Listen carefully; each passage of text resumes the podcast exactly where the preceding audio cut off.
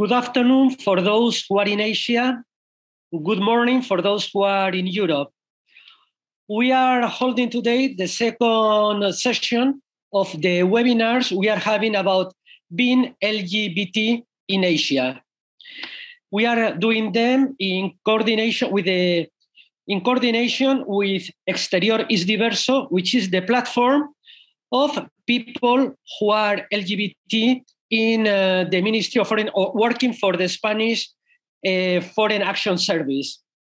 Also, we are today we will be with uh, the representatives of ILGA, International Lesbian and Gay Association Asia, and the ASEAN SOGI Caucus.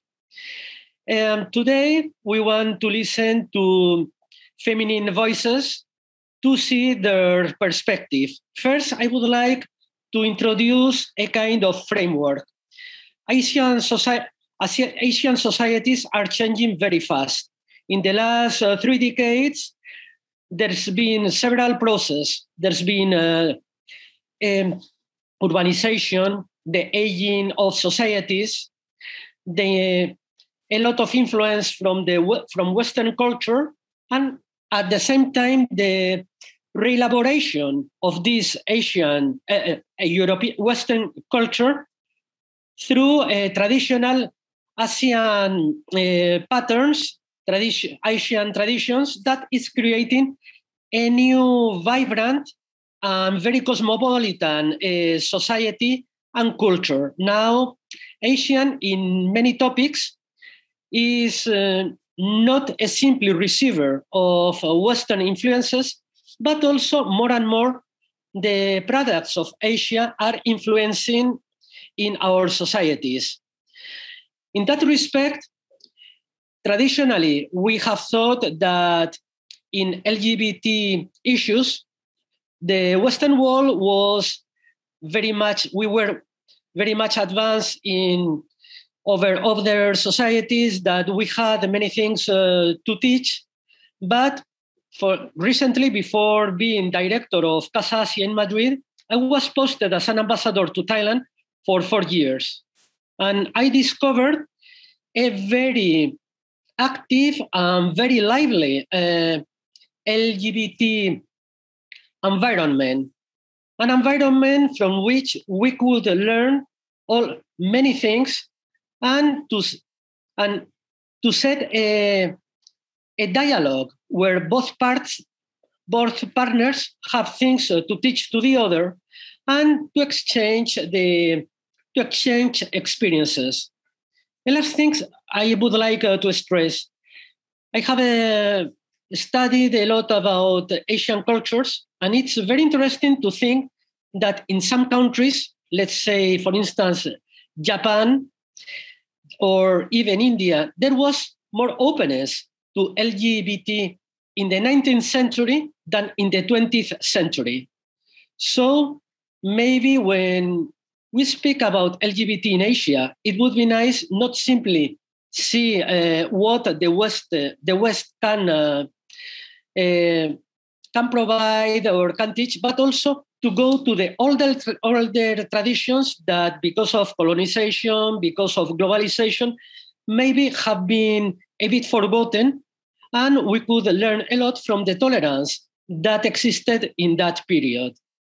After having told that, I would like uh, to give a word to Miss uh, Emma from uh, Emma Madaloso from uh, Exterior Diverso, who is going to introduce our panelists. Thank you. Thank you, Mr. De for your words. Good morning and good afternoon. I'm Emma Madaloso, member of Exterior Diverso and the platform established by LGBTI public employees of the Spanish Foreign Services and their families in May 2019 in response to the need to improve the administration support for its employees. First of all, um, welcome. Um, and I'd like to introduce our panelists. I don't want to uh, waste any time. And um, I want to thank them for commitment and hard work. Let's just get into the conversation. Um, I'm going to start presenting Lini, um, uh, Lini Zurlia, an Indonesian queer feminist activist. She has been involved with issues of women and sexuality, democracy, and human rights in Indonesia for many years. Uh, graduated from Jakarta Islamic University, she was an advocacy coordinator for Arus Pelangi, Indonesian LGBTI Federation. And now she is serving as ASEAN SOGI Caucus as an advocacy officer. Aside from her daily responsibility, responsibility work, she's also a member of Arus Pelangi Board of Advisory and member of Purple Code Collective and a co-founder and festival director of 16th Festival. Hi, Lini. Welcome. Thank you for being here. Um, then um, I'm going to introduce Ajita. Ajita Banerjie is the current research office at ILGA Asia. Ajita has extensive experience in research and policy advocacy with a focus on soldiers' rights and access to justice. Prior to joining ILGA Asia, Ajita worked with several international human rights organizations, including the Human Dignity Trust, Kaleidoscope Trust, Global Network of Sex Work Projects, and International Commission of Jurists. Ajita has also engaged with UN mechanisms to advance the rights of sex workers and sexual gender diverse communities globally. And she holds an MA in Human Rights from uh, University of London and was the recipient of a Chevening Scholarship. Good afternoon, Ajita. Thank you for being here. Thank you for having me. Um, then we have Jean Chong. She's an activist um, from Singapore. She has been an LGBTQ activist for 17 years. She first started uh, her activism by volunteering with a gay Christian support network, Safe Haven, and became their first female vice chairperson. Subsequently, she co founded an inclusive church, Free Community Church, and served as their chairperson. Looking to expand her horizons in helping others, she went on to be a part of the core team of the uh, uh, sorry of the LGBT Federation People Like Us in Singapore. She's also currently a part of the ASEAN Sogi Caucus, a regional network of Southeast Asian LGBTIQ groups, lobbying for the inclusion of LGBTIQ rights in the ASEAN uh, in the ASEAN Human Rights Mechanism. Finally, Jean co-founded a feminist right-based advocacy and research organization, Sayoni, consisting of a community of queer women, including lesbian, bisexual, and transgender women, who organize and advocate for equality in well-being and dignity, regardless of sexual orientation, gender identity, and expression. A critical mandate of Sayoni is to investigate and conduct human rights documentation on the violence and discrimination LGBTIQ individuals face and the interse intersectionality of oppression. She holds a master's degree in human rights and democratization. Hi, June. Thank you for being here. And finally, we have um, Violet. Violet, she's an activist in Myanmar, and we especially thank her for her courage to participate in this panel. Thank you, Violet, for being here with us today. Thank you for having me, Emma, and I'm so sorry for my late. It's okay, totally fine.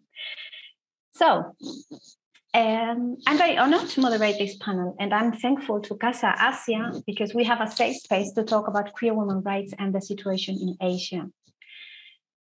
Lesbian invisibility has deep roots in every society, and this has had a discouraging effect on the formation of a lesbian community as opposed to the visible male homosexual community. Lesbian networking has largely been neglected to the borders of society. Lesbian women are shadows sometimes, and to say that their fundamental rights of equity, privacy, and dignity are const- constantly being compromised is an understatement.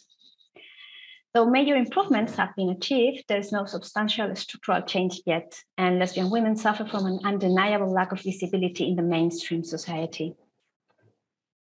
Um, uh, the issue is complex, but while I was documenting this panel, I found numerous voices relating the actual state of LGBT LGBTQI uh, rights in Asia, heavily influenced by colonial past and a prominent influence of uh, religion and family roles.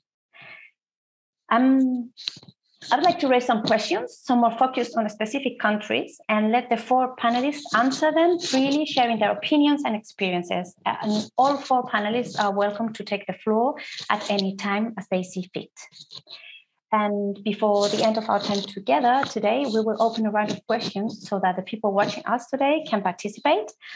But if you feel the urge to say something in the meantime while we are speaking, while the discussion has, has taken place, just pop a question in the comment section if you are in YouTube, or write your question uh, with the chat tool if you are in the Zoom meeting.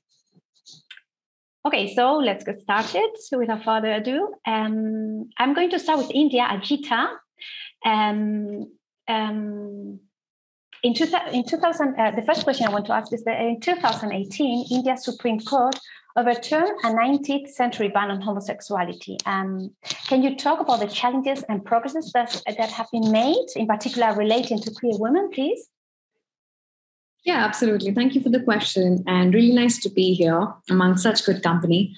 Um, yeah, so 2018 was an important uh, shift in the history of LGBT rights in the country. And it was a historic victory for LGBT rights through the repeal of Section 377 of the Indian Penal Code, which was an archaic colonial law. Um, the Supreme Court, in its decision in Navtej Singh Johar versus Union of India, um, that's the judgment that decriminalized homosexuality. Some of what you might have heard about it. I know it was discussed in the last webinar as well. Um, so the Supreme Court noted that the members of the LGBT community are entitled as all other citizens to the full range of constitutional rights and recognize sexual orientation as a protected category under the Constitution. Um, this judgment has had a profound impact on queer women's lives in India, especially in the context of cohabitation with their partners. Okay. Um, as you know, uh, and like you addressed in your introductory speech, uh, society and family and religion does have a huge role to play in terms of how family structures and habitation functions. And in the last three years, we've seen several high courts in India provide protection to queer couples, especially lesbian and bisexual and queer women. Um, and they've relied, the courts have relied on the Navtej Singh Johar judgment to note that adult consensual live in relationships are valid, legal, and deserve protection. So they can't be interfered with by the family or a vigilante group or the police. Um, the very first case that relied on the Navtej Singh Johar judgment uh, was decided by the Kerala High Court, um, which heard a petition by an individual who claimed that her lesbian partner was being held in illegal confinement at a mental hospital where she was forcefully admitted by her parents both of these women who were in a relationship were adults. They were over the age of 20. Um, although the age of majority in India is 18, I'm just trying to give a sense of how old they were in mm-hmm. terms of decision making.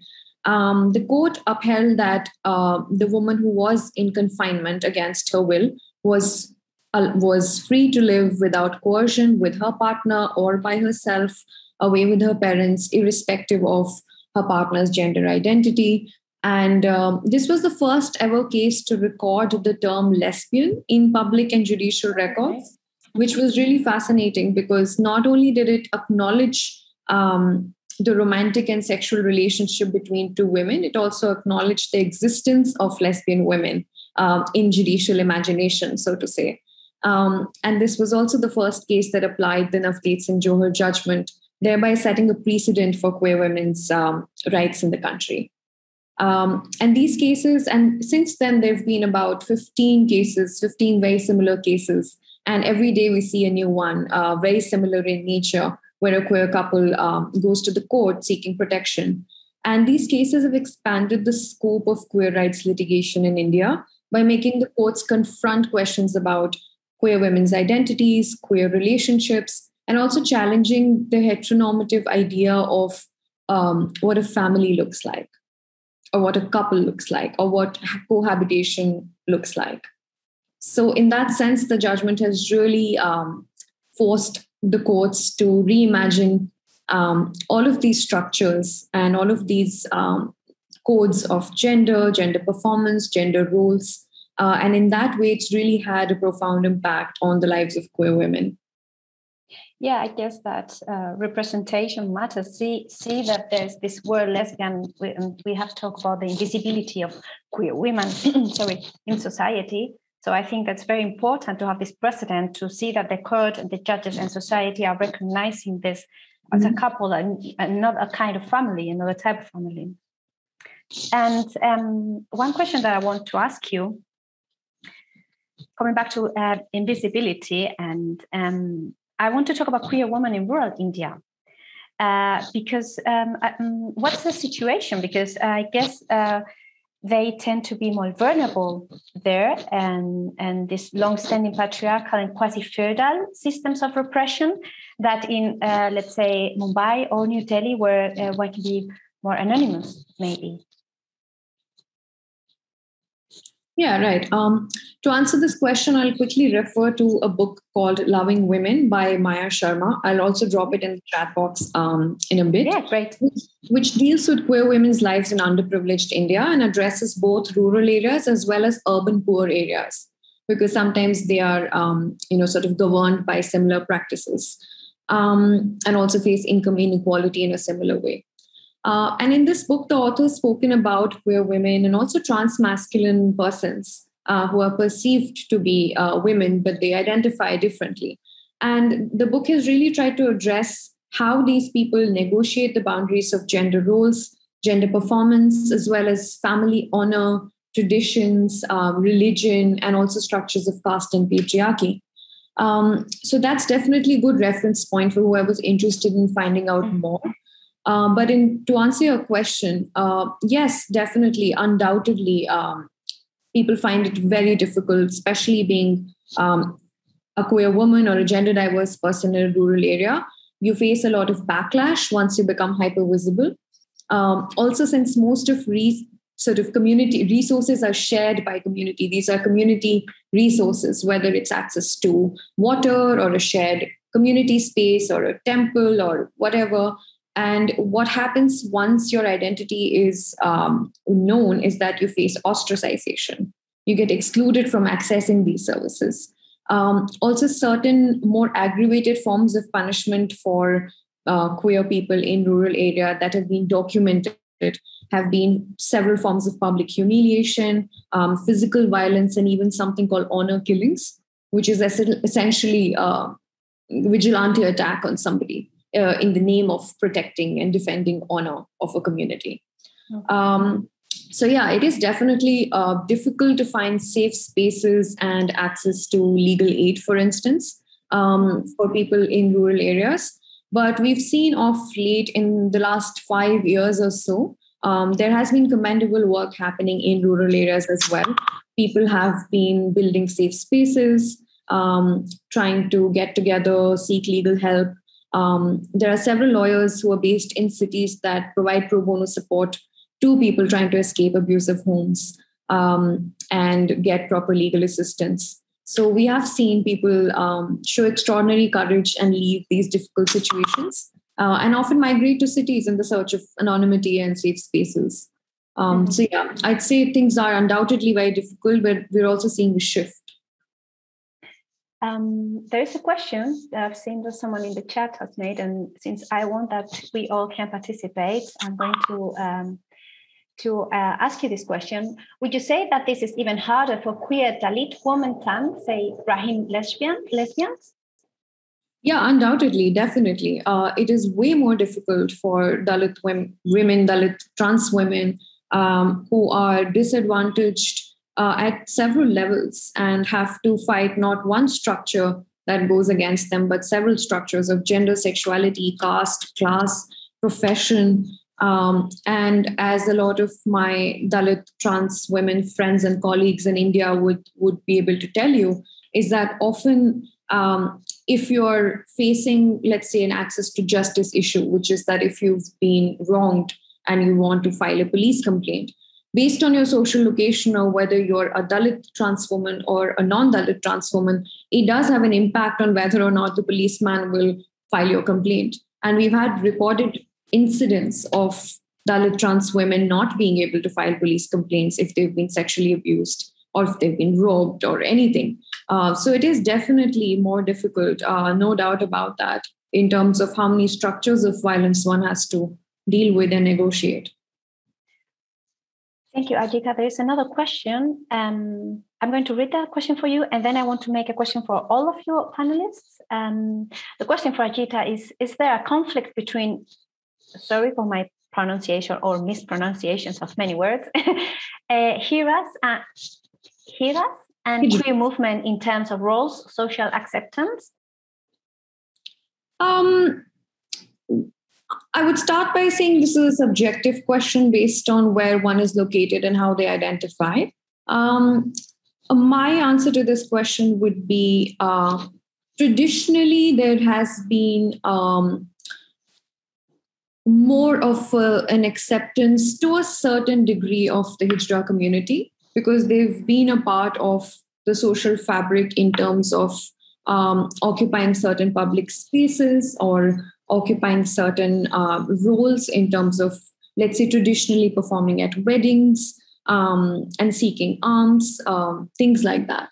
However, um, by social ac- acceptance, if people mean just sort of accepting the rest of the LGBT community within the social fabric, I would say that situation is changing. And there is also a different kind of conflict that hijras would face, um, which is that while the rest of the community, uh, given all the things happen in the right way, could progress to say um, get education, access to employment, uh, it is quite difficult for the Hijra community to access those spaces um, because of a lot of social um, sort of stigma, a lot of um, sort of historical stigma, historical discrimination that's been associated with that community, a lot of stereotypes, a lot of um, just harmful stigma. So, yeah, I would say I'm not sure if there is a, a conflict, so to say, between the community. And uh, in my experience, the entire community has been working together for the sort of broader rights of LGBTQ inclusion. Thank you, Ajita. And my question for all of you is um, we've talked about um, um, visibility, and, and Ajita uh, told, told us that uh, once you um, are exposed, you, you are exposed. So, um, for all of you, what does that mean for you in your country? So, um, this invisibility means safety, but what about when you decide uh, that you don't want to be invisible anymore. Um, how safety for queer women. And um, i want also to ask you about the punishment as an ever present thing for us queer women this this concept of punishment in society. So lini yin violet feel free to answer. You want Right. Uh, the topic of invisibility, um, lesbian invisibility. By the way, before I start, happy lesbian visibility today, folks. All my wonderful, gorgeous, brave lesbian lesbos folks around the world. yeah, thanks, Jean. Um, and as Jean mentioned during our briefing earlier, that yesterday we just had Instagram Live on Lesbian Visibility Day, specifically on the situations uh, in Southeast Asia. And then, um, funny though, because Lesbian Visibility Day is invisible already for most of uh, not only among the LGBTIQ movement, uh, but also to the lesbian community uh, itself, let alone to the broader society. Yeah, so um, that's how invisible uh, lesbian um, is. Whether um, it because you know um, the bad connotation or negative connotation toward lesbian um, so that influence many women, queer women who are attracted to women, are hesitant to claim or to say or to um, identify themselves as a lesbian. Yeah. Or this is also can be influenced by the um, heteronormativity um, that is, you know, um, see women as a passive in terms of sexual and sexuality. So there is no you know uh, there is no belief that lesbian is exist. There is no belief that you know um, um, women attracted to women are exist. So uh, this kind of situations um, um, push push harder situations for for us lesbian activists um, queer women activists or just individuals. Um, for, uh, for us become more invisible and more invisible even more.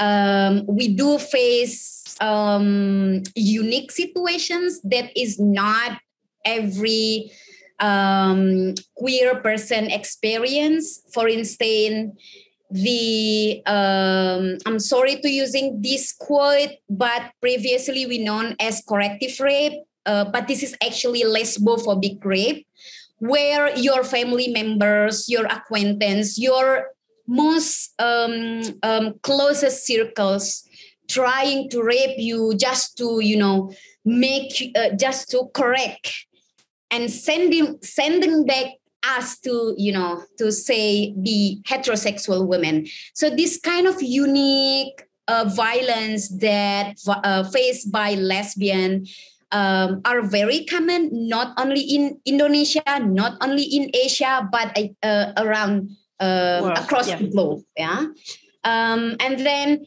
we also face that because we are women and we're constantly overlooked and underestimated plus if you're lesbian.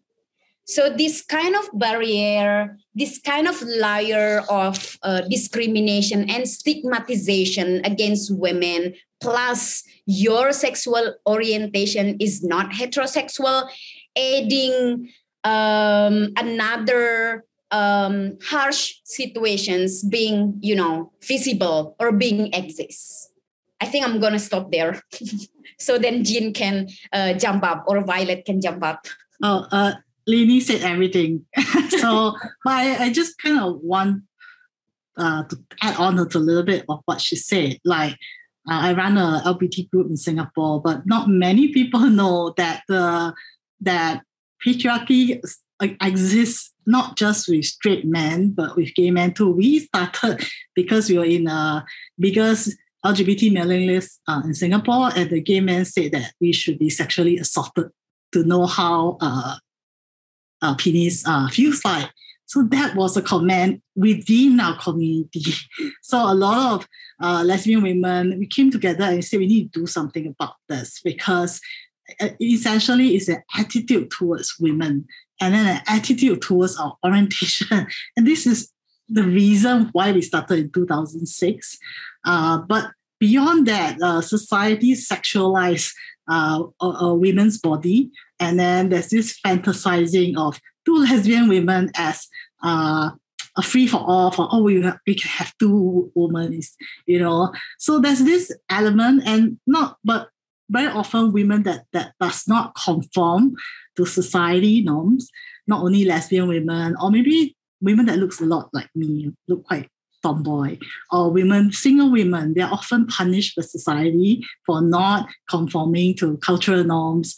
And, and this manifests constantly uh, in different society, partly because of patriarchy. Just I'm going to keep it short so I can talk about about it later. Thank you, Jean. Violet, would you like to give us your opinion on the on this issue? Okay, so um, in my community, um, like only less people know about queer, including queer women and men. As soon as they talk about LGBTs, even the youth only know about gay and transgender women. They have no idea about other categories under LGBTIQ plus, and sometimes they think that queer must be LGBT supporters who are straight people. And then uh, transgender men are extremely violated without knowing that they are violated, especially. In the rural areas, the people thought transgender men who is attracted to the woman were going to change to female one day somehow, and they have been forced or arranged into marriage with a man. There are such thousands of cases throughout the country, but we still do not have any precise recorded data about that. That is one of our crucial requirements as well about our organization and other LGBTIQ community as well. And what is more, one of the impacts, um, it's about the rape cases to transgender men, uh, like whether they are pregnant or not after the rape, the victim has to marry the uh, perpetrator because of the reputation and shame of the victim in the rest of family, which is uh, the impact of uh, the according to the impacts of the country's culture, uh, the victim have to marry to the perpetrator after being raped. So, and then what is more, the victim have to give a birth to that child, whether if she want or doesn't want, and can do abortion as well because there is a restriction of Buddhism religion that we do not kill a living thing, and most of the Buddhist people follow the result of karma. So uh, the rest of family and um, the victim, they don't have no idea to take actions to the perpetrators or perhaps the legal process in our countries takes very long, like more than three to five years. Um, Thus, LGBTIQ, especially biological female, LGBTQ women are sacrificing and have no rights to deny forced marriage or abortion in our country. Yes. So um, I I listen to you all, and this this is the punishment that we all suffer. So, and as um, said, that um, as women, we are always a little step behind in society, and then um, as queer women, we are two steps behind. So um, I'm going to um, follow um, with Indonesia a little bit, Lini, if you are if you are okay with that. Um, but I'm going before to read a question and Natalie in the public says, I'm a trans woman, and because I told my family that I am trans and bisexual, they justify that my uncle should rape me to put the fear of God in me. It's messed up. I'm really sorry to read that, Natalie, and thanks for sharing your. That's that's what we see. Um, I mean, we can see in society every day. So um, it's really messed up, Natalie. It it really is. And um, one of my first questions uh, regarding this issue and, and related to Indonesia, and Lini, is has to do uh, with religion because I've listened to you all and and I I'm aware that religion plays an important role in shaping women's lives, and um, I would love to hear your opinion on the influence of religion in the Indonesian society, particularly with regard to lesbian women, but um, also um, the opinion of our colleagues in other countries. Um, very interesting in your opinion, Jean, um, uh, because you you were um, you have created so um, uh, a church, and and I really want to to you to give us your opinion. But first, Lini, can you tell uh, tell us a little bit about Indonesia and how religion shapes uh, women's lives, please? Yeah, thank you, um, Emma. Um, and Natalie, thank you for sharing. We hear you, we love you. And I'm sorry uh, to hear that. Um, to respond to Emma's question, so yes, Indonesia pretty much, not not pretty much, I'm sorry to say that, very indeed um, influenced by the religion um, and as you all may aware that Indonesia is the biggest Muslim country, so Islam play a very crucial role in you know uh, policing um, the citizen, yeah, including you know how to police women, of course, and also how to police um, um, person based on their sexual orientation, based on their sexuality, based on their gender identity. So um, we have initially, yeah, before you know, before become before becoming this this Indonesia, we had a very so Indonesia um, um, formed by a very very diverse, very uh, diverse of language, languages, races, um, um, uh, you know, very, very diverse, including gender expressions and sexuality. Yeah. Um, I I always mention this how Ben Anderson when he was first visiting Indonesia back in late 90 late 60s he was very very you know he was very very um, surprised that how Indonesia at that time celebrate the diversity of gender expression and sexuality. Being cross-dresser or um, men loving women uh, men loving men or women loving women um, that kind of sexuality back then in indonesia you know celebrate by most of the society not only in big island but also in small rural um, island. And then ben anderson was saying that hey if you are cross-dresser in united states this year you are going to be sent to the jail. Yeah and that time we don't have that kind of notion to jailing or to criminalize person based on their gender identity gender expression or sexuality. But then again you know um, the conservatism also the influence of colonialization changed the indonesia a very become a very different become very intolerant toward diversity, including the diversity of gender, uh, expression of gender identity, of sexuality.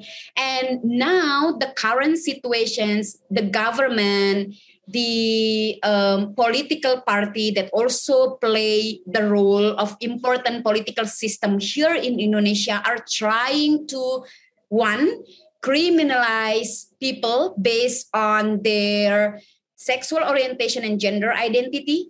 Second, if criminalization is failing or they cannot push through this agenda, then the second, they're trying to depathology, uh, depathologize these people.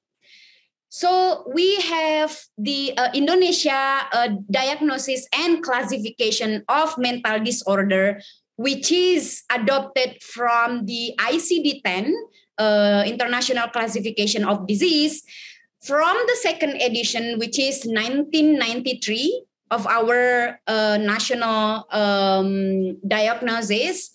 Um, and then the second edition, which is um, year 2003, is already um, was already you know um, disclassified homosexuality as disorder.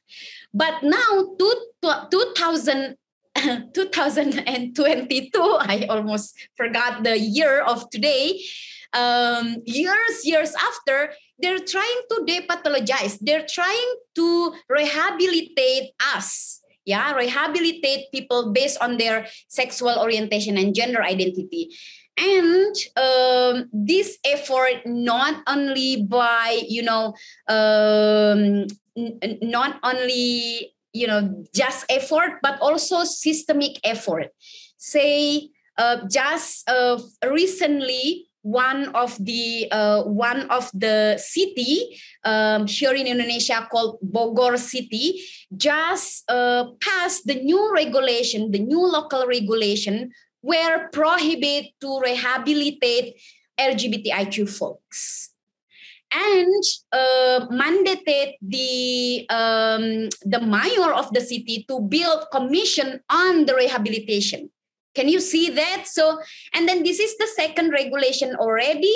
Uh, first was in another regency that which can lead to another cities to have this kind of regulations and also can lead to international efforts where at the moment we have already bill sitting in our parliamentary um, and the bill called anti-propaganda of um, L, uh, uh, the bill called anti-LGBTIQ propaganda.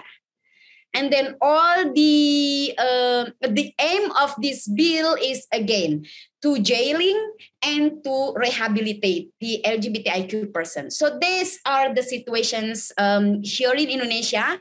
And can you imagine when you are um, people like me, for, ins- uh, for, for instance, uh, me as a woman, as a lesbian, become more vulnerable um, um, and then yet also my my my siblings um, um, in transgender community, intersex community, for instance. So these situations need to be addressed, and we all, as international community, need to support each other so that we can prevent this kind of um, horrible, horrible situation. Okay, I'm going to stop. Um, I, I I talk too much. Uh, no, um, before we, we follow with Jean, um, I I was I, I wanted to mention you you spoke about colonialism, how Indonesia's culture was not was was uh, maybe more advanced before because um, if I'm not wrong, the Bugis people, Bugis, Yep.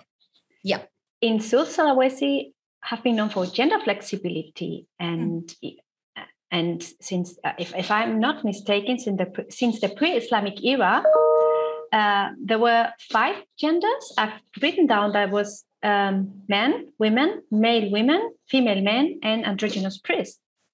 Yep. And Correct. Similarly, uh, I um, I think there was Torajan people who had a third gender.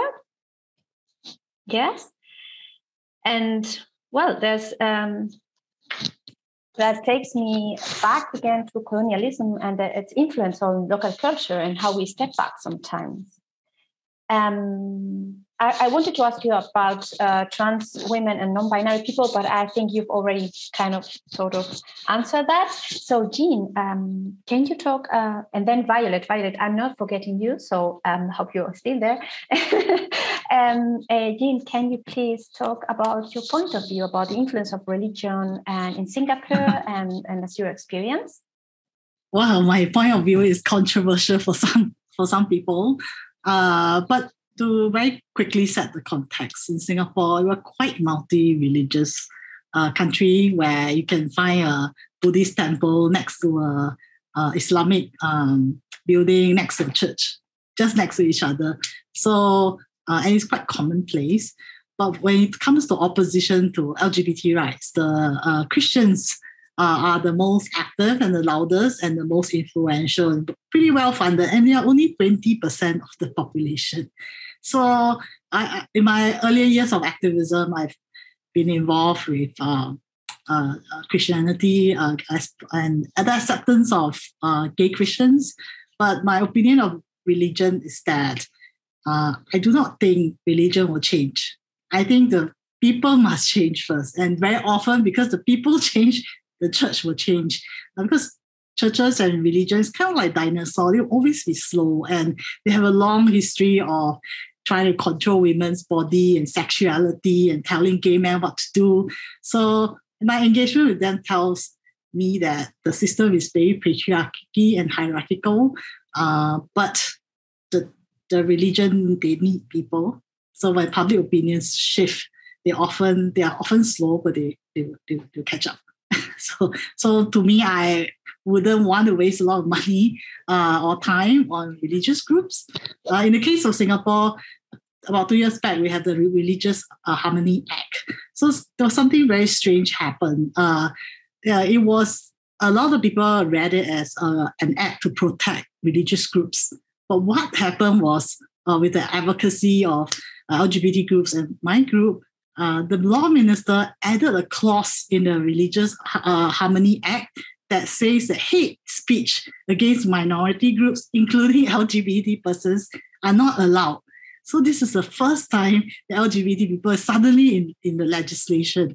So, Right. but at that time, the win or change was not um, was that the government was targeting religious extremism. So we took the opportunity and ride on that opportunity. So, so yeah, my controversial two cents. Well, I think it's very interesting what you've said that uh, if people change, then church or institutions may change with them. Um, Lini, I'm going to get back to you because um, Ajita has a question for you, and that's can you tell us the vulnerability created due to the existence of capital punishment? Okay, so yeah, um, Anjita's question. Um, well, I need to think of it. Maybe we can just. Okay, I can I can speak with I can ask a few questions and then get back to you. Is that okay? sure, sure. okay, great. So, Violet, um, I want to go to travel a little bit to Myanmar um, and um, ask you about your experience as a queer woman there. And well, um, I have to. I have to say that well, while I was um, documenting this uh, this panel, um, I have struggled to find testimonies and documentation regarding lesbian women in Myanmar. So, my, I have just a simple question for you, and that's a simple but very not so. How how is it like to be a queer woman in in Myanmar nowadays? So I think my preparation, uh, my answers to this question is a similar one to the former one that I answered. But um, actually, uh, uh, my answer to the question is like there are uh, so much cases we have been through within the country, but it's quite rare to see accurate and precise data or research for the evidences. That's why we are now particularly working on documentation on the violences to LGBTIQ plus people. Um, uh, as uh, according to my former saying, in my community, only less people know about uh, queer including uh, queer women and women. So they talk less about queer women. They only know about LGBTIQ. Uh, when they hear about LGBTIQ, they see like uh, gay and transgender women. They they don't know about the other like what is queer and like queer women and queer men. But uh, our country is originally patriarchy country, and women are less. Uh, women are having less chance uh, rather than uh, men. So being a LGBTIQ is originally primitively discriminated. Mm-hmm. And according to the religion and culture also and other by norms of the environment and you know like oh, um, most of the person in the environment discriminate us um, because of being LGBTIQ. So especially uh, what is more, I already mentioned about the rape cases to transgender, transgender men uh, in the form in the former session. Uh, so for the rape cases, um, they have to marry to the perpetrators. They don't they don't have right to uh, uh, they don't have have rights to take action or like to focus uh, on that perpetrators because of their reputation and because of the norms and cultures of the country. And so the impacts of that rape cases are like they have to give a birth to the child and can do abortion also because of the religion. And that's a part of the rape cases or being a queer woman or something like that. And um, how can I say? The other roles are that that queer queer queer women suffering is that about the lack of education workplace violations and discriminations. As, for instance, transgenders, men are not allowed to wear what they want to wear in the government sector uh, for workplaces. For instance, transgender women are not allowed to wear men uniforms or outfits, even in private sector or sometimes. So in government sector, it, get, it, it was getting worse. And after the coup, um, it was getting worse and worse. So that's a kind of discriminations that suffer queer uh, that suffered uh, by queer women because of the environment environment discrimination job job place uh, discrimination and other uh, like school discrimination as well and um, because of the patriarchy patriarchy entry uh, the, we cannot assess women cannot assess uh, the education very well only in the urban area but also uh, but not in the rural area. But only in urban area also, even in urban area, LGBT are not very well known. Uh, even LGBT themselves uh, didn't realize themselves they are LGBT. They don't know what is LGBT. Yeah. So yeah, yeah. So sorry, so, sorry to interrupt, Violet, but I think that you um, talk about something very important that is um, education, and I believe you're involved in job training and workshops. I think the inclusion of LGBTIQ people in education settings is essential for the creation of a better society and to help young people, young LGBTQI uh, people, to feel less isolated and um, I want you to talk about how this works, your um, your education programs, how um, it has uh, they they have worked um, during the coup and afterwards, and how the restrictions on travel and communications affected your wonderful initiatives. Okay, Emma, thank you for the next question. Um, LGBTIQ plus has been struggling within the country to regarding the restrictions from relating culture and socialization, uh, socialization as I mentioned above. If I'm supposed to say LGBTIQ plus role in education center, like they haven't taken the place yet, such as uh, uh, they have they haven't taken the place yet very well, such as teachers at the government schools can't be gay or transgenders. If we are gay men or transgenders, we have to push away the teachers or the other government jobs from our career list as the uniforms are not flexible as well. Um, therefore, we need and we are also doing as well for the empowerment for respective aspects to LGBTIQ plus community. After the coup, our government, which is called uh, National Unity Government, which is also called and represented as um, civilian government, possession different officers and ministers to operate the new government and minister for human rights for Myanmar. Uh, so uh, the minister for human rights department uh, for Myanmar is not a gay man. So he's the very first LGBTIQ plus minister who has been an expert on surrogacy and LGBTIQ empowerment processes. Um, this is one of the fortune and encouragement for uh, LGBTIQ plus uh, our community. So the minister and department is also working on documentation and research on human rights violations, transitional justice and social justice, including LGBTIQ plus cases. During the coup and uh, which will be quite supported and crucial to take actions to perform legal aid process in climate transparent conditions.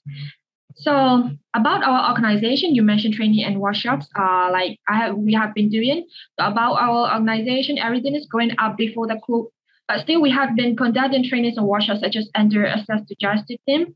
We provide criminal justice training, paralegal case management training, and like case documentation or legal session uh, that violate LGBTIQ rights.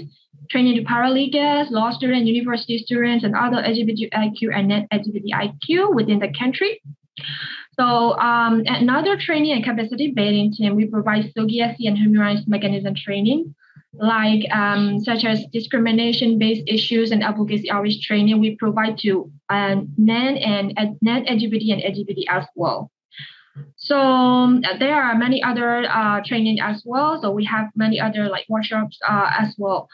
So our organization has been operating LGBTIQ plus empowerment program only more than eight years. However, before the coup, we are on the way to build federal democracy and LGBTIQ rights.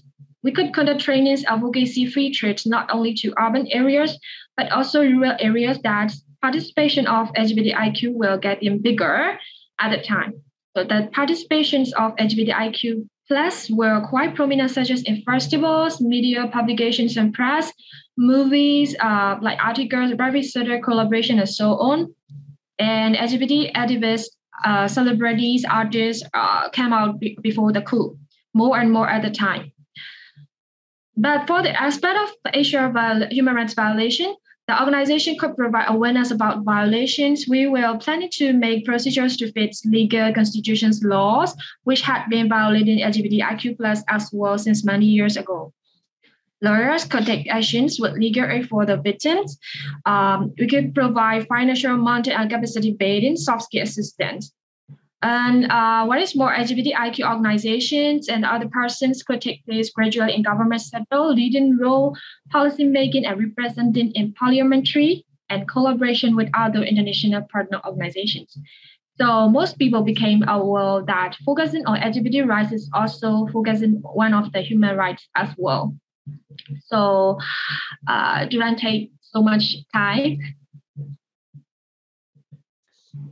Violet, I think we've lost your connection. We can't hear you. So in the meantime, while we wait for you to come back, I think Mr. De Miguel wants to uh, say some words. Um, Emilio? Thank you very much, Emma, and all the participants. I have uh, to go now but I wanted to thank all of you for your courage, Emma for her very good uh, moderation. At the beginning, we were speaking about the lack of visibility of women, of lesbian. Well, from Casa Asia, I think we are we have tried with this webinar to put our little to make our little apport in order to resolve this issue of visibility. You know, in the future, stand by us, count on us for any other activities that uh, you want. You know that in Casa Asia, you will always have an understanding listening. Thank you very much. Thank you, Emilio. Thank you very much. So, um, Violet, are you there? Can we check if your connection is back? Uh, can you hear me? Yes. Yes. Yes. Now you can hear. yeah. Okay. But so, now we can. Oh, I, Yeah, yeah, can. Yeah. okay, I'm back.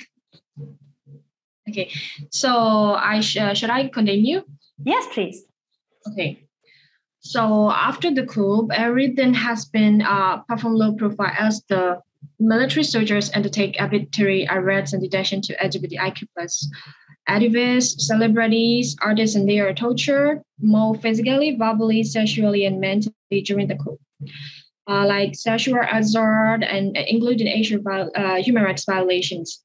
Rape cases are more frequent frequent after the coup. On um, what is more, our centers are breaking down, and LGBTIQ plus people and other people are unemployed as well.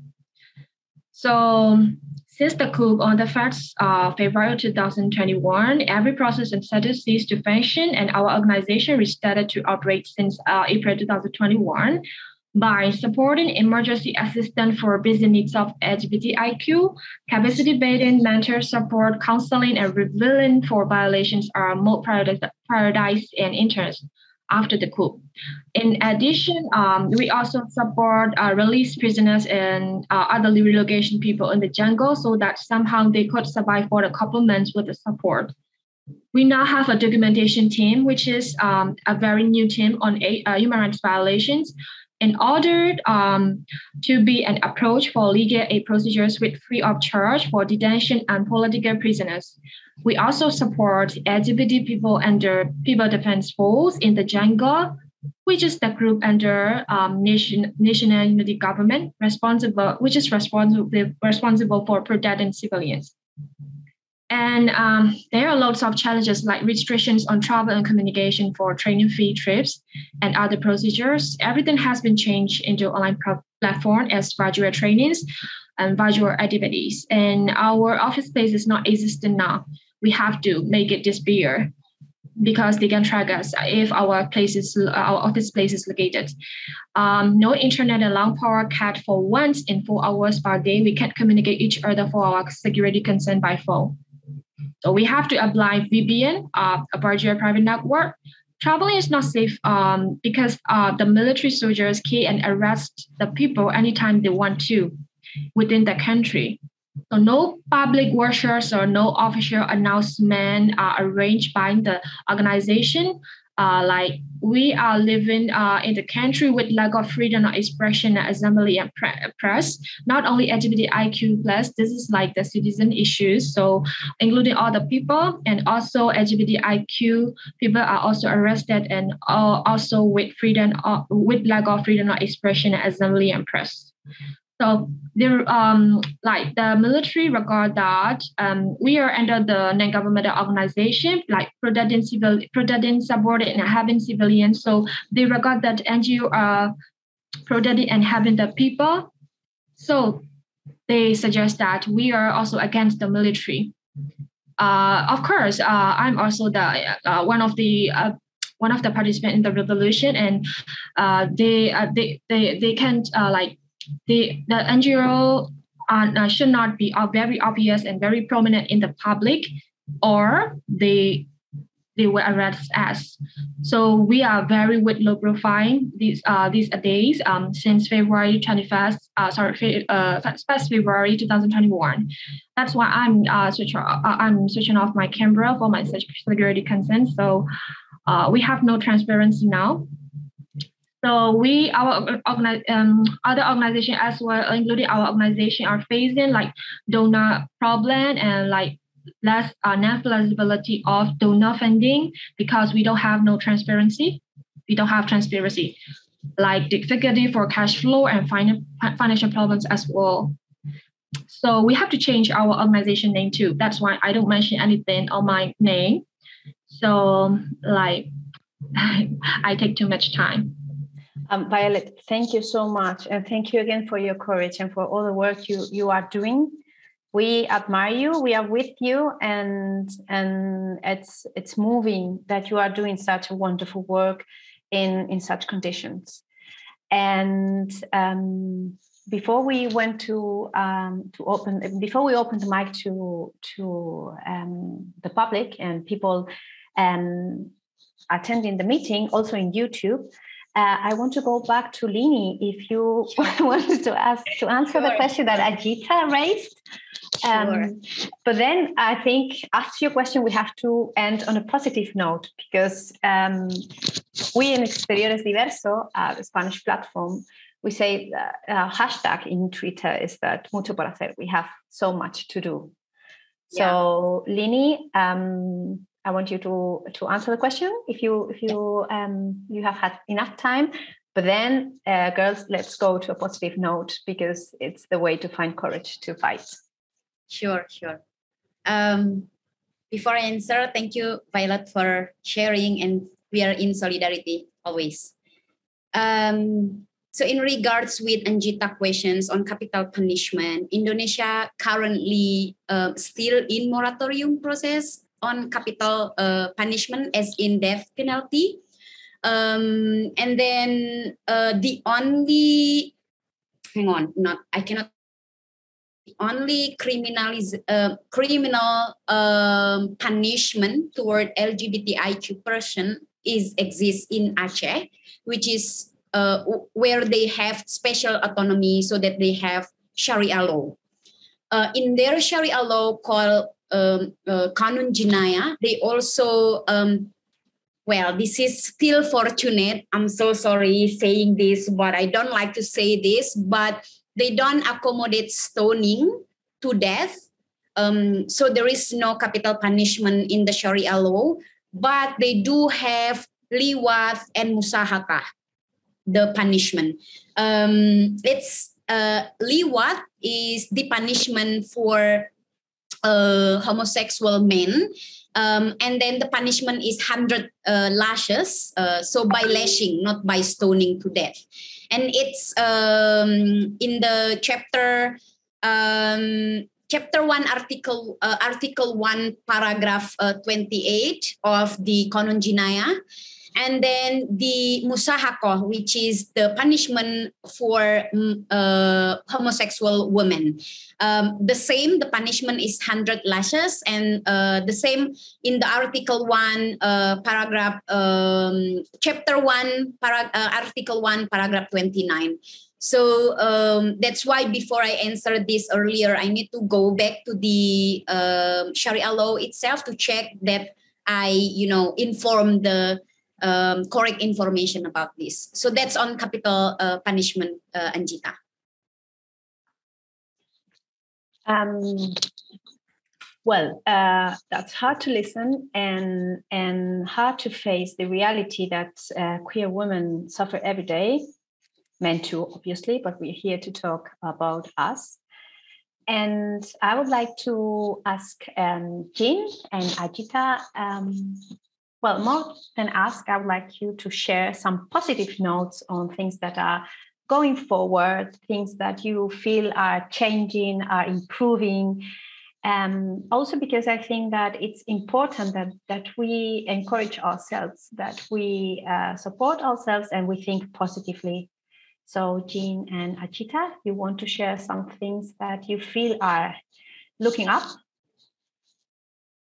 Uh, yeah, I can go first. Ajita looks at, look at me, I think. so, well, uh, well, I, I, w- I wouldn't talk about 377, but uh, the past of 377, but what's looking up for us is we are, in Singapore, we are actually at the age of repealing, not through the courts. I've shared this with other people, but the opposition is quite strong. So in January, the uh, courts, we failed in our court challenge, constitution challenge, but the government, I think they got sick of us because we launched so many challenges over the years. And then they said in Parliament, like, we need to do something. So when the process of consultations, I can tell that they're really sick of the stupid law because we wouldn't give up. Uh, but uh, the religious groups are organizing. So we're right at the age right now. So it's a crucial period. Please pray for us, whoever you believe in, Star Wars, whatever. Uh, yeah, on a positive note. yeah, no, we really hope uh, 377 goes away from Singapore too.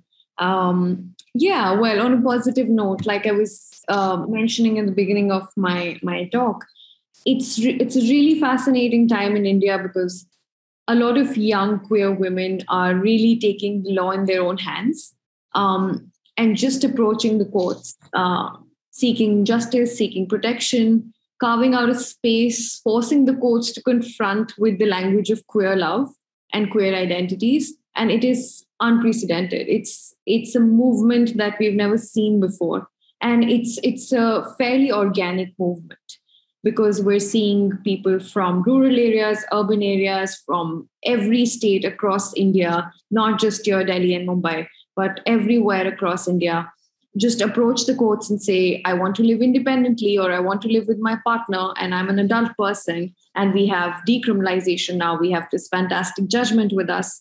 Uh, and the courts are um, obliging us so far in saying, yeah, you must um, be absolutely free from any interference of family or police and live freely. Uh, and I think it's really a very fascinating time to see how the tide is turning from a time of decriminalization and um, you know extreme invisibility of queer women to be able to identify themselves. Um, and, and I'd just like to share um, that earlier, if we had cases of, and this has been documented by several um, academics and scholars as well, Earlier, when a queer couple would approach the court uh, to seek similar protections, uh, pre decriminalization, they would not address each other as their partners or lovers or as a couple. They would say, That person's my friend. Um, yeah. Which is why, when the court has now started recognizing a lesbian couple as a lesbian couple or a queer couple, it's it's really um, fascinating that we're moving towards that direction. Uh, so yeah, hope to see more of that. Yeah, I think that it's what you've mentioned now, it's very important. So the pronounced words that we can use the words that you you can say that someone is your partner, your wife, your lover. Um, because I think that um, I don't know if you agree, but uh, when you use some words, you pronounce them, you make them real. You don't hide them anymore. So I think I think that's really really important. Um, I want to ask our the people in in YouTube and people here in our meeting, if they have any question, commentary, please feel free to um, to write them down. Um, if not, I'm I'm going to keep on asking. Okay, so um, just um, I'm going to um, I'm going to Eugene again. I'm going to ask you something. And um, I've been reading regarding the 377A section. Um, right. I've been reading some um, appeals and and rulings, and I've seen that um, every every appeal that I found is done by men. So what yeah. about women? Yeah, I, I yeah, totally get where, you, where you're going. But I can talk a little bit about the history of this uh, constitution challenge. We've launched quite a few since the very first one in 2010. So in 2018, there was an update of the penal code. Uh, and then the, there's this uproar and discussion say that 377A for us is target uh, is targeted against gay men. So there was no conversation about how it affects other LGBT persons. So at the very in 2010, the very first court case that was launched uh, uh, from the LGBT community, one of the arguments they made was the women are not criminalized. Uh, how about them? So uh, uh, human rights groups, international human rights groups told um, the lawyers here not to make this kind of judgment because there are jurisdictions who say, hey, let's have equality, let's criminalize lesbians too. But they still go ahead. so in 2011, uh, when we went to CEDAW, uh, one of the things that we uh, made was uh, to create a discourse and a framework on how 377A affects other LGBT community in terms of policy, uh, as well as uh, social and uh, violence and discrimination and stuff like that. So that discourse pushed uh, the narrative amongst LGBT communities to finally say, hey, it's not just about gay men, even though the law is targeting the gay men. So over time, a lot of the gay lawyers uh, agree that it's a fine strategy to say, hey, it's just not us. It's, uh, there's a lot of people that's affected. So it, this went into um, the uh, one of the legal strategies but in 2010, they still say this. Then uh, another court challenge, they continue to say, how about lesbians? How come they're not criminalized? Um, but by, by, by then, we knew that there's such a lack of data uh, in Singapore about how, how LBQ, uh, LGBTQ persons are affected. So we, and one of the comments from the uh, CEDAW uh, UN committee was that a lot of LGBT groups from the world constantly talk about discrimination and violence but where is your evidence? Where is your evidence that that that this is happening to you? So we um, did a, a, human rights documentation on violence discrimination um, of LGBTQ women. I'll share the link later. Okay. And subsequently, when we keep launching the um, court challenge, uh, all this information was put inside the discourse, and then finally, as I shared earlier in January, uh, we lost again, but the government got sick of us. and then, so we are we ended with a positive note. But our journey tells us there's a lot of patriarchy when we look at the court challenge, because the law is patriarchal. It is it is visible. But when we did the documentation, we realized a lot of LGBTQ persons dis- violence and discrimination is behind closed doors. So very often gay men will say that I suffer the most because it's visible. But what we are pushing out the discourse is to prove that we all suffer, but differently. So that was a very important journey for us to produce that kind of uh, information and advocacy. Yeah. So a bit too long. Thank you, Jean. There is uh, Natalie um, says uh, asks can the laws be rewritten in the sense of making new laws to null discrimination and patriarchal laws from within? And then she says, the best way to stop a problem is to raise a generation that knows better and influence the law to a more positive and fair method of conduct. Ajita, what about you? What do you think about the laws? You're the expert. Well, I, I think in a lot of uh, countries, the challenges are towards repealing these archaic colonial laws um, in order to, in fact, make sure that we weed out all the patriarchal values from it. Uh, but then I do know that in Singapore's case, for example, uh, certain laws can't be challenged uh, because the constitution is written that way. And that's where we face uh, challenges, and then we look to the parliament. Uh, but yeah, I hope we can all move towards um, decriminalization in, in some way or the other, through some channel or the other.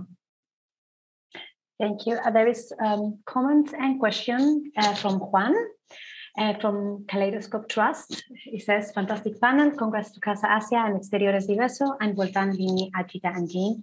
You are stars. This is a question to both moderator and panelists. Beyond raising awareness, what can multilaterals and international institutions such as Casa Asia and Exteriores Diverso do to keep supporting your incredible work beyond the big name days in a manner that is led by local needs and perspectives?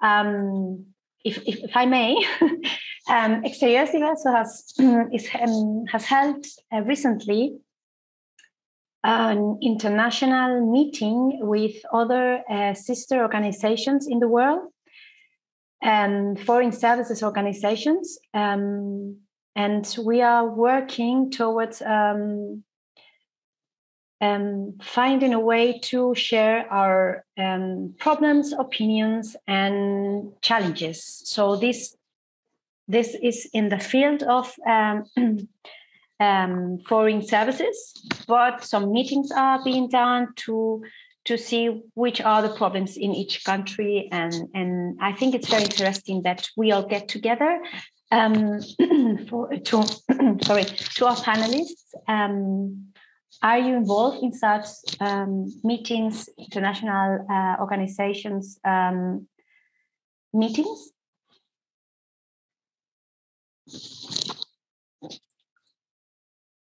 No? Okay. Uh, is your question about whether how international NGOs can help us or? Well, I, I think that the, the thing is that not only how international organization can help you, but also how are you um, getting in touch with other organizations, I believe. Oh, or maybe I can answer that. I think that um, international organizations played such a crucial part of my journey when we wanted to do our first CEDAW report because our government said there's no violence or discrimination in the UN. Uh, I went to meeting with women's groups and they they told me we don't include people like you, you're others. Uh, and that was I didn't have money, I didn't have knowledge, I have nobody in my country to help me. But the people who uh, reached out to me and helped me were other regional activists in Asia uh, funders who are in the West, and they make it possible for me to go to CEDAW to advocate, and that and that one journey changed the cost, changed the discourse that in, uh, impacted 377 uh, for us as well. So I mean, it might not sound like it, like it's hard for people to connect the dots, but it, it is all interconnected. It's so important. Yeah. Um, there is a question from YouTube uh, it says for countries that had more acceptance of gender expression and sexuality before colonization, is there any attempt at all to reclaim those identities? Take, for instance, the Hijra. Is there a preference for native identities over the identities as defined by former colonizers? I can take that one. Um, thanks for the question. Uh, I think it's important to understand that what the colonizers were trying to do was not uh, provide another identity, but attach stereotypes to certain communities in order to maintain their sort of colonial um, project and make sure that anyone who looked like they could um, create resistance uh, or sort of come together um, and, and come in solid, solidarity should be sort of disbanded. So the Hijra community was a part of many other communities that would um, be criminalized under certain vagrancy laws, such as the Criminal Tribes Act. Um, and they would essentially be criminalized for moving a lot, um, just for their livelihood or for performances. And that was just something that um, they relied on their livelihood for that.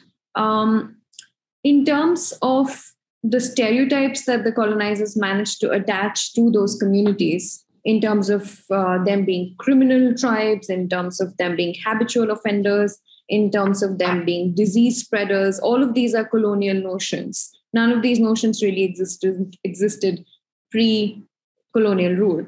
Um, this was a way to make sure people are contained in one place so that they can be governed. Um, so once we understand that, it'll allow us to understand that uh, in terms of reclaiming identities, at this point, we've also moved really far away um, in terms of globalization, in terms of where we are as a country. Uh, so, in terms of really reclaiming identities, I think what we're really fighting against are those stereotypes, those notions of um, certain communities being HIV spreaders and carriers, certain communities um, have uh, habitual have are, are, more prone to committing crimes or kidnapping children. These stereotypes are still stereotypes attached to certain communities. And yeah those are things that people are trying to fight against and reclaim and redefine. Um, but also times have changed and people are also fighting for um, access to education and access to other civil and political rights at this point Thank you so much. So we have five minutes left. Um, and I would like to ask our panelists to say just a few words. Violet, um, starting with you, um, do you want to share something with, with us just to say goodbye to our panelists and public and audience? Hello, Emma and other panelists and, and to the audience, audiences. Um, uh, first of all, I, I would like I really would like to thank you for inviting me to be here because it is uh, the very first time for me to be a panelist um, for Indonesia and also for local. So I have never worked for uh, be, being a panelist before. Uh, so there might be much requirements, many requirements uh, throughout my like answers. But uh, the thing is that in my country, like um, I'm here for the like uh, to talk about like queer women and like LGBT uh, to highlight LGBTIQ issues. But currently, um, according to the situations in, in the country, uh, we, uh, we have to prioritize uh, the other like political situations. So that's why I include so much things about the political situations um, relating to the queer women and other LGBTIQ activities under the revolution they they they they also participate in the revolution as well. Like thousands of people uh, participated in the revolution as well. So uh, because of the partic- participation of queer and uh, other lgbtiq as well in the revolution make the public see as, and accept the lgbtiq uh, and they encourage uh, the lgbtiq more uh, they accept uh, we can see the result so um, LGBTIQ have been sacri- uh, sacrificing somehow uh, for the revolution, and they are also proud of themselves because of being um, in the revolution as a role um, in within the country. So um, I would like to say that queer women are also uh, participate participating like um, like not less than the men are doing and uh, yeah, thank you so much for inviting me again. Yeah. Thank you, Violet, and thank you again for your for being so brave and have so that, that courage and, in the work you've been doing. Um, Lini, some yeah, words? sure. I think my last final uh, will be um, related to one questions um, what multi, multilateral and international community can do at least two things. One, um, support the equal allocations. You know that uh, LBQ issues um, receive a very small amount of um, funding um, to fight these issues. We have a very, very tiny um, amount of support. So please try to also advocate, um, advocate um, and um, for the re- equal resource of, of these uh, issues. And the second is to support decolonized way of working and mainstream international solidarity, realizing that we cannot work alone, but at the same time, we cannot no more normalize imperialism work, dictate, hey, you do this, you do this, I give you money, you can do this. No, we need to support the need of grassroots movement, including the equal resource allocations and to support the colonized way of working. That's my final statement. Thank you. Thank you, Lini. Ajita? Uh, I, will start by saying I'm honored to share a panel with everyone here, especially Violet. And I echo and second everything Lini has just said. I think it's really important for organizations to uh, share resources, allocate resources efficiently, amplify voices, um, and decolonize all spaces, including funding spaces and decision making spaces. I think it's really important to also have a seat on the table of uh, decision making.